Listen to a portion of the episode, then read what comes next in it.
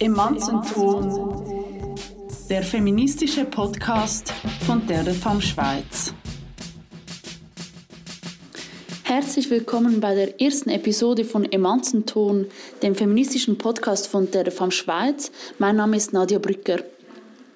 Ich habe mich mit Anna Tanner getroffen und nicht nur darüber geredet, wie und wann wir jetzt endlich das Patriarchat abschaffen, sondern auch, wie häusliche Gewalt aussieht, welche Auswirkungen sie hat, wie sie medial dargestellt wird und dass man sich das Frauenhaus eigentlich wie eine große Wege vorstellen kann. Aber hört doch selbst, Anna stellt sich gerade kurz vor. Mein Name ist Anna Tanner, ich arbeite seit gut drei Jahren im Frauenhaus. Ähm, ich bin Sozialarbeiterin und habe mich noch weitergebildet als Opferhilfeberaterin. Also das Frauenhaus ist wie eine große Wege, mhm. wo alle Frauen miteinander zusammen wohnen, zusammen essen. Die Platzverhältnisse sind eher beschränkt, also pro Frau gibt es einfach ein Zimmer und die sind nicht groß, oder? Die sind, ähm, zum Teil wohnen sie mit ihren Kindern dort drin und dann sind es vielleicht ein bisschen größere Zimmer. Aber sonst ist es nicht äh, so, dass sie alle ihre Wohnung hätten oder so. Die gemeinsamen Teile sind manchmal, da braucht es ähm, auch zum Teil Unterstützung von uns, wenn es ja. Konflikte, Konflikte gibt untereinander, weil sie sind wirklich auf engem Raum zusammen, am Mittag kochen sie zusammen mhm. und dort gibt es halt auch sehr unterschiedliche ähm, Vorstellungen von Sauberkeit oder von Hygiene oder von Kindererziehung oder von was man isst, ja. was man nicht isst, was man einkauft, was man nicht einkauft. Und dort haben wir einen ganz großen auch pädagogischen, also sozialpädagogischen Auftrag, mhm.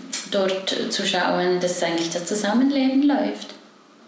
Aber ähm, die Haupt Aufgabe ist schon die Beratung. Also wenn ähm, eine Frau zu uns kommt, ist das oftmals so die erste Station, wo sie alles loswerden kann. Ja.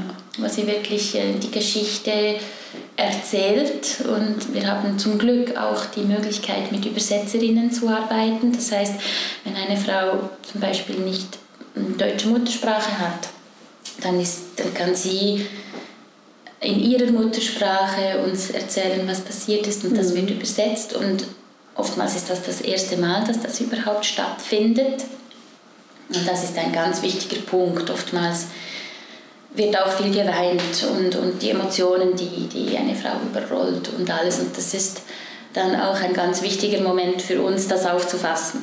Ja. Also. ja. Wir schauen, dass wir wirklich jede Woche auch eine Beratung machen können mit einer Frau, wo wir Aktuelles besprechen, aber auch sehen, wie geht es weiter, wie hat sich die Frau entschieden ähm, oder auch verschiedene Optionen zu, zu bearbeiten, zu sagen, okay, es gibt diese oder diese oder diese Option, mhm. ähm, welche wäre die sinnvollste und welche hat überhaupt Chancen, irgendwie diesen Weg zu gehen. Dann äh, unterstützen wir eigentlich, wenn sie Strafanzeige machen will oder wenn sie ein Eheschutzgesuch einreichen will. Und dann machen wir meistens auch den Kontakt mit den Anwältinnen. Ja. Dann suchen wir manchmal ähm, Psychologinnen, wenn wirklich eine Traumatisierung vorhanden ist oder mhm. viele Verletzungen, die ähm, ein bisschen noch tiefer behandelt werden müssen, weil wir machen keine Therapie. Zum Teil begleiten wir wirklich alles mit, oder von der Wohnungssuche bis zu der Wohnungseinrichtung, schauen noch, bis wirklich auch die letzte Lampe mhm. eingeschraubt ist. Oder? Und dort ähm, ist man sehr nahe mit den Frauen, aber es ist auch wichtig, dass wir immer auch eine professionelle Dis ähm, Distanz irgendwie beibehalten. Und ich denke, ja. so, das kommt auch sehr auf, auf die Beraterin drauf an. Das gelingt manchen besser und manchen weniger gut. Mhm. Ähm, aber ich denke, dass das auch äh, ja, immer wieder halt sehr individuell ist. Es gibt auch Frauen, die haben gerne wirklich so ihre Ruhe, aber dann gibt es auch die, die sehr froh sind, wenn sie wirklich ganz eine enge Begleitung haben. Ähm, das ist auch das Schöne. Und was auch immer sehr schön ist, ist so diese Frauensolidarität untereinander. Mhm. Also dass sie manchmal wirklich so auch sagen, okay, hey, ähm, du hast heute Stress, ich schaue dir zu den Kindern oder hey, ich kann im Fall gut noch selber fertig kochen oder so, wenn du irgendwie deine Kinder holen gehen musst oder so. Also das ist sehr, sehr schön so mitzubekommen. Obwohl es auch viele Konflikte manchmal geben kann, ist auf der anderen Seite aber so die Unterstützung, die gegenseitige, extrem vorhanden. Mhm. Und das heißt, Sie können eigentlich so gut es geht einen normalen Alltag führen. Also eben Sie gehen dann raus und holen die Kinder oder so und das passiert nie. Also sind Sie dann geschützt? Geht da jemand mit oder tun Sie das alleine? Ist das, das kommt sehr auf die Gefährdung drauf an. Mhm. Wir ähm, machen eigentlich immer am Anfang gerade so eine Analyse, wo wir schauen, ja, sucht der Mann sie, wo befindet sich der Mann, wo hat er soziale Kontakte, welche Wege sollte sie nicht gehen. Mhm. Ähm, danach schauen wir schon gut, gibt es Orte, die sie meiden sollte oder die die Kinder meiden sollten im Moment. Müssen die Kinder vielleicht an einem anderen Ort eingeschult werden? Ja. Und dann ist das eigentlich immer individuell. So, wie wir das angehen. Es gibt manchmal auch Situationen, wo die Frau die ersten zwei Wochen einfach drin bleibt oder und möglichst nicht hinausgeht, mhm. weil, sie, weil sie sich davor fürchtet. Mhm. Und das ist dann immer in Absprache mit uns, wie wir erst am besten vorgehen. Ja. Mhm. Okay. Ist es so, dass ihr viele Frauen abweisen müsst, die, die gerne ins Frauenhaus kommen würden? In Bern haben wir ähm, sieben Plätze plus ein Nacht, äh, Notzimmer. Ja. Das ist einfach in Bern, aber dann gibt es ja noch ein Frauenhaus in Thun und in Biel. Ja. Mhm.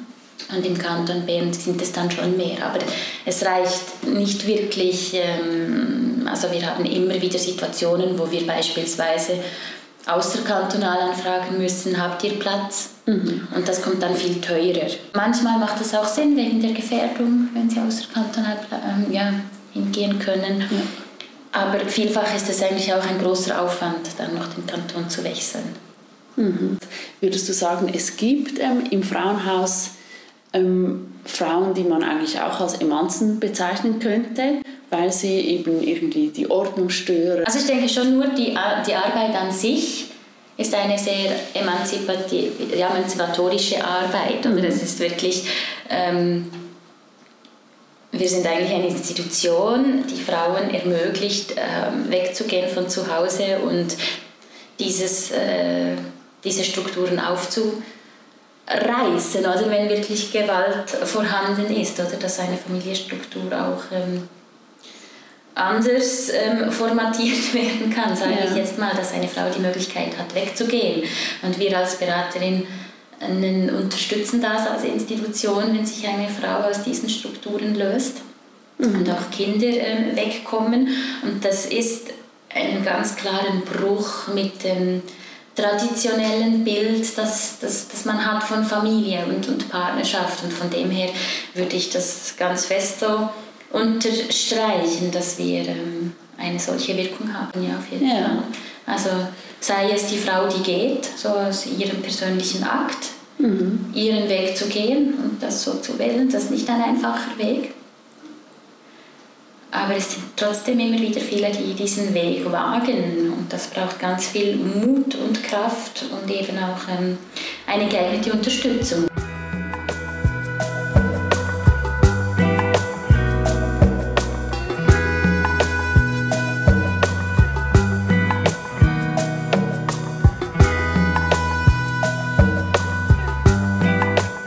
Physische Gewalt ist ja eigentlich der Gipfel oder so das, mhm.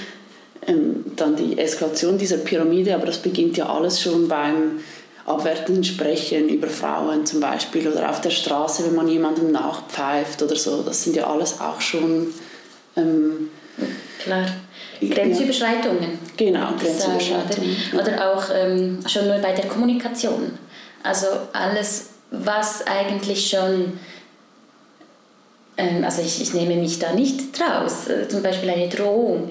Wenn das und das nicht passiert, mache ich das und das. Mhm. Das ist so häufig, oder? Aber es ist eigentlich schon eine gewaltvolle Kommunikation, was nicht gesund ist. Und ich denke, wenn da noch eine Struktur von ungleichen Machtverhältnissen in eine Beziehung reinkommt und das dann eine Dynamik annimmt, wo es dann ja. strukturell wird, dass immer wieder so gesprochen wird und in welchen Situationen wird so gesprochen, mit solchen Drohungen, oder? Und was wird dann angedroht? Vielleicht wird dann auch die Androhung immer wie stärker, oder? Zuerst mhm. ist das vielleicht irgendwie, ja, dann mache ich das und das nicht mit mir und dann mit dir, oder? dann wird es vielleicht stärker und ja, nein, ich äh, mache jetzt das und das nicht mehr oder ich tue dir jetzt das und das an oder ich nehme dir das Nadel weg oder weiß auch nicht was, ja. oder? Ja. Ähm, ich denke... Oder ich verlasse dich halt. Ja, ich verlasse dich, ja. Ja, irgendwie, also das, das, kann dann auch eine Dynamik aufnehmen, die dann stärker wird, wenn man nichts dagegen unternimmt, ähm, die ganze Kommunikation vielleicht in einer Beziehung anzuschauen. Ja. Anna, was denkst du, weshalb ist häusliche Gewalt in unserer Öffentlichkeit so wenig präsent? Ich denke, das liegt auch daran, weil es ein sehr heikles Thema ist. Es passiert wirklich in den vier Wänden, oder? Ja.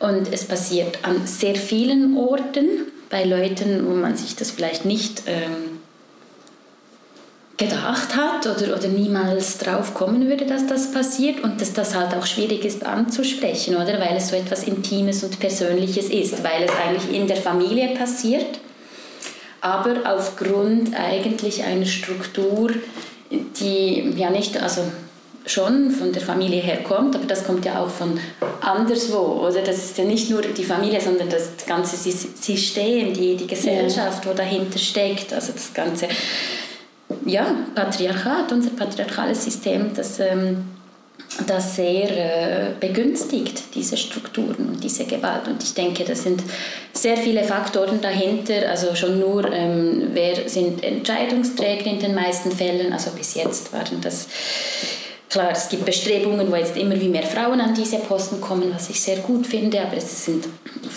mehrheitlich wirklich einfach noch Männer, wie auch, ähm, ja, und da denke ich, es ist schwierig, das anzusprechen, weil es erstens eben sehr privat ist, im eigenen Haus passiert und zweitens halt ähm, eine Machtposition von, von einer Gruppe, sage jetzt mal diese Gruppe Männer,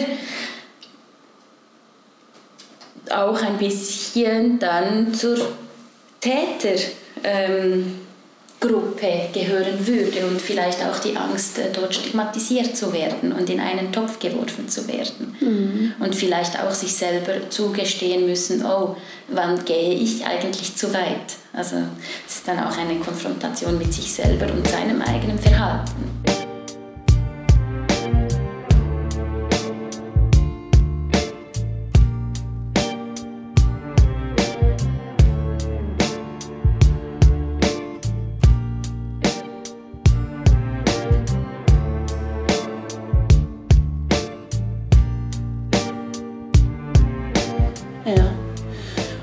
Jetzt auch so die mediale Darstellung sieht von häuslicher Gewalt. Also mhm. ich rege mich jedes Mal auf, wenn ich einen Zeitungsartikel sehe und dann gibt es diese ganz grässlichen Bilder. Wie würde man das dann besser anders darstellen, auch in den Medien, die ja oft auch keine reflektierte Sprachverwendung mhm. haben zum Beispiel und dann vom Beziehungsdrama oder mhm. Delikt sprechen, wenn einfach wenn eine Frau ermordet genau. wurde. Genau. Wie, wie siehst du das? Ich denke, es ist schwierig, äh, ein Phänomen, ein Bild zu geben, was so fest ähm, situationsabhängig ist. Bei jedem Paar ist die Situation wieder anders, bei jeder Frau, bei jedem Mann sieht ähm, Gewalt auch wieder anders aus. Ähm, ich denke, wie kann man darstellen, was ist die strukturelle Gewalt oder wie würde man das in einem Bild darstellen? Das finde ich schwierig. Genau, ja. Also wel, welches Bild würde man da geben überhaupt? Oder, ja. oder ähm, und wenn wir jetzt ein gleichberechtigter Konflikt aufzeigen würden in diesen Medienerstattungen, dann wäre das ja auch ein bisschen wieder verfälscht, oder? Mhm. Weil ja ganz klar oftmals eine, eine schwächere Position herausgeht aus dem Ganzen. Von dem her finde ich, find ich das ist sowieso schwierig. Vielleicht müsste man das einfach mit den Bildern weglassen. Ich weiß nicht. Vielleicht. Ich habe eben teilweise das Gefühl, es gibt auch noch so eine gewisse Faszination dafür, man möchte es irgendwie noch illustrieren. Mhm. Also dass teilweise Gewalt an Frauen auch wieder zum Konsumgut mhm. werden kann und man dann so irgendwie sich so voyeuristisch vorstellen möchte, wie schaut das dann aus oder so. Mhm. Und dann bringt man eben diese Bilder. Das kann ja dann auch eine sehr seltsame Dynamik annehmen. Ja, sehr. Und würdest du sagen, ähm, es, gibt eine, es gäbe eine Maßnahme, die man jetzt ergreifen könnte, zum Beispiel in der Politik, die sehr schnell ähm, die Situation von gewaltbetroffenen Frauen verbessern würde? Mhm. Ich denke, das sind verschiedene Maßnahmen zusammen. Ich denke gerade einfach so eine. Patriarchat abschaffen, ja das, ja, das ist politisch schwierig durchzusetzen. Das ist eher ein Prozess. Äh, aber sonst würde ich sagen, was es brauchen würde, ist mehr Ressourcen, also Ressourcen nach, allem nach einem Frauenhausaufenthalt. Ja. Dass die Frauen ähm, in zum Beispiel teilbetreute Wohnformen gehen können, mhm. wo sie nicht ganz auf sich alleine gestellt sind, sondern mhm. immer noch einen kleinen Anknüpfungspunkt oder so haben, weil das ist oft ein ein wahnsinniger Prozess, also bis dann wirklich eine Nachfolgelösung, eine geeignete gefunden worden ist. Und ja. wenn natürlich das schneller gemacht wird, dann gibt es bei uns wieder Platz für neue Frauen, die kommen können. Ja. Und weniger die Möglichkeit, dass sie zurückgehen genau. potenziell zu ihrem gewalttätigen Partner.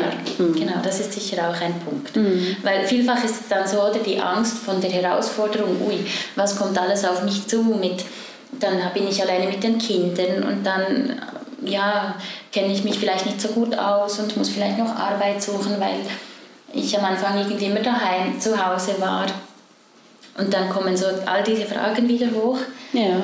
Und wo es vielleicht dann im ersten Moment einfacher scheint, ja, wieder nach Hause ins Vertraute zu gehen, als eine neue, wirklich Herausforderung anzunehmen. Oder auch eigentlich all die Punkte, die die Istanbul-Konvention im Moment fordert. Oder ja. mehr Plätze, mehr Ressourcen, mehr Präventionsangebote oder eine 24-Stunden-Hotline. Gibt es immer noch nicht? Immer noch nicht, mhm. genau. Oder was ich auch super finden würde, wäre, ähm, wenn man bei den Jugendlichen anfangen würde, es gibt so ein Projekt, das einmal aufgegleist wurde, wo schon ganz früh in den Schulen, so in Projektwochen, über erste Beziehungen gesprochen wird. Ja. Genau, dort geht es vor allem auch darum, so zu lernen, wie sprechen wir darüber, wie gehen wir miteinander um, was sind die Bedürfnisse, was sind meine Bedürfnisse, was sind die Bedürfnisse des anderen. Was ist Konsens? Genau, also, hm. wann wird eine Grenze überschritten, hm. wann ist es nicht mehr okay, was kann ich machen, wenn ich merke, oh, ich bin eifersüchtig und ich bin wütend. Solche Sachen. Also ich mhm. denke, das ist wirklich extrem wichtig, das schon in frühen, ja, in den ersten Beziehungen zu lernen. Vor allem, wenn man jetzt an den eigenen Sexualkundeunterricht mhm. zurückdenkt, ja. wie absurd das ist, dass das nie ein Thema war, ja, zum Beispiel so. nicht einmal. Ja. Oder auch so die weibliche Lust oder so sowieso gestrichen. Also, dass, dass man dort so viel so viel tun könnte eigentlich schon zu Beginn, das gar nicht das getan wird.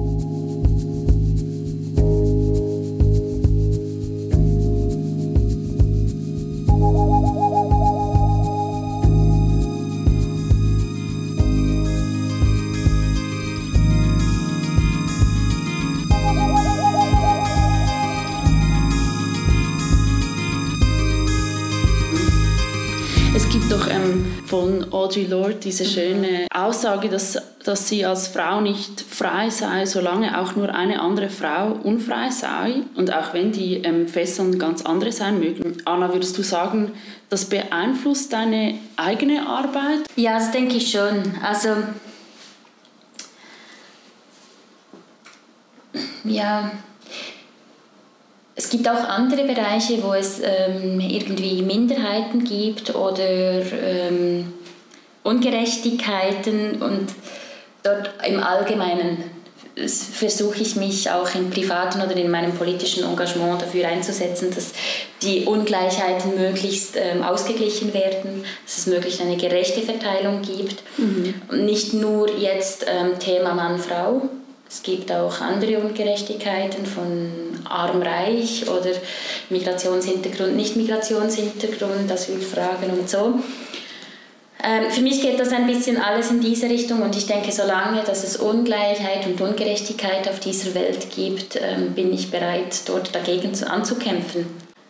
Und natürlich, ich bin Frau, ich identifiziere mich mit Frau, obwohl ja, eigentlich man kritisch mit diesen Definitionen und diesen Schubladisierungen umgehen kann. Aber ich erlebe eigentlich durch das, was ich erfahre in meinem Arbeitsalltag, was es heißt, ähm, wenn keine Gleichberechtigung vorhanden ist, wenn ein Ungleichgewicht da ist, wenn ungesunde Strukturen eben vor allem eine Minderheit eigentlich extrem ähm, verletzen und einschränken können. Mhm.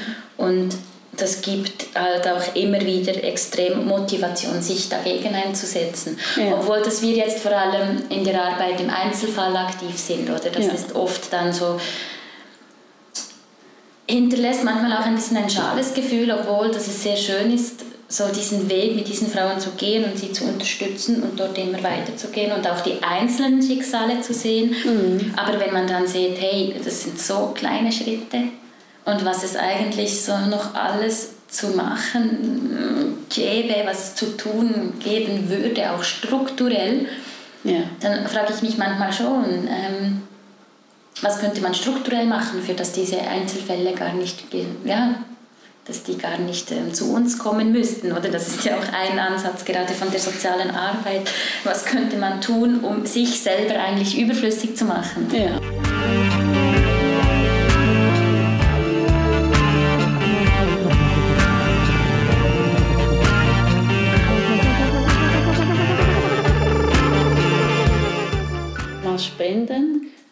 Man an Frauenhäuser. Genau, zum Und Beispiel. Zum Beispiel. Aber es ist meistens dann so, dass Frauen wieder ähm, Frauenhäuser spenden und viel weniger Männer.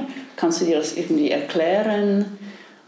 Wahrscheinlich hat das so mit dem Punkt zu tun, oder, den wir vorhin ähm, besprochen haben, oder? Wenn wenn man sich irgendwie mit Frauen identifizieren kann und vor allem auch, weil wahrscheinlich fast jede Frau schon einmal eine Grenzüberschreitung erfahren hat, ja. sind sie sich genau bewusst, was das bedeuten kann, wenn man eben davon betroffen ist oder wenn man stark davon betroffen ist. Und eigentlich finde ich das etwas Schönes, dass Frauen diese Solidarität haben, was nicht heißt, dass, dass ich nicht gut finden würde, wenn auch Männer spenden würden, ganz klar. Ja. Aber äh, es war, glaube ich, auch schon jeher so, dass halt auch, ähm, ich will nicht sagen, das sind typische Frauenmerkmale, aber doch trotzdem, weil die Frauen wurden ja trotzdem auf das so, sage ich mal, hinsozialisiert, dass sie eher diese sind, die ein bisschen Charity machen und die ähm, wohltätig sind. Also in unserer Gesellschaft ist das schon ganz lange so verankert. Auch wenn man ehrenamtliches Engagement anschaut, dort sind auch mhm. vor allem Frauen aktiv. Das ist die ganze Care-Arbeitsfrage, also Kinderbetreuung oder auch ähm, ältere Leute betreuen, aber eben auch, ähm, sage ich jetzt mal, Vereine oder so, ja. die sich irgendwie karitativ oder sozial um, um irgendwelche ähm, ja, Ungerechtigkeiten oder, oder wo sie eben das Gefühl haben, dort will ich mich einsetzen, auch einsetzen. Ja. Aber es müsste eben eigentlich sein, dass Männer ähm, auch ihre eigene Rolle ähm, anerkennen und eben auch mitarbeiten und das genau. nicht so. Hm. Genau, ich denke, ja, wir können da nichts anderes als das ähm, ermuntern und ansprechen, ja. aber schlussendlich müssen das dann die Männer selber entscheiden. Also nicht entscheiden, ja gut, mal. es gibt keine Entscheidungsfreiheit in diesem Punkt. genau. Was ich wichtig finde, ist wahrscheinlich schon, ich finde es super, wenn immer wieder über diese Thematik gesprochen wird und dass man ähm, Sachen anspricht, wo immer das auch ist, auch wenn es nur kleine Sachen sind. Dass wir informieren, dass wir ähm, auch wenn wir etwas ähm, beobachten oder so, dass wir dort dranbleiben und einfach die Augen nicht verschließen. Ich denke, das ist ganz wichtig für alle von uns und für, für jeden Bereich. Ja. Dass wir die Ohren und Augen nicht verschließen und uns getrauen, auch den Mund aufzumachen. Ja. Vielen Dank für das Gespräch, Anna. Danke auch. Das war die heutige Episode von Emanzenton, vom feministischen Podcast von Terefam Schweiz. Ich hoffe, sie hat euch gefallen. Ihr könnt gerne Rückmeldungen geben. Und ich freue mich bereits jetzt auf die nächste Folge im Januar. Dort wird es um Frauen und Frausein im öffentlichen Raum gehen. Wir hören uns bald wieder. Ich wünsche euch schöne und warme Weihnachtstage.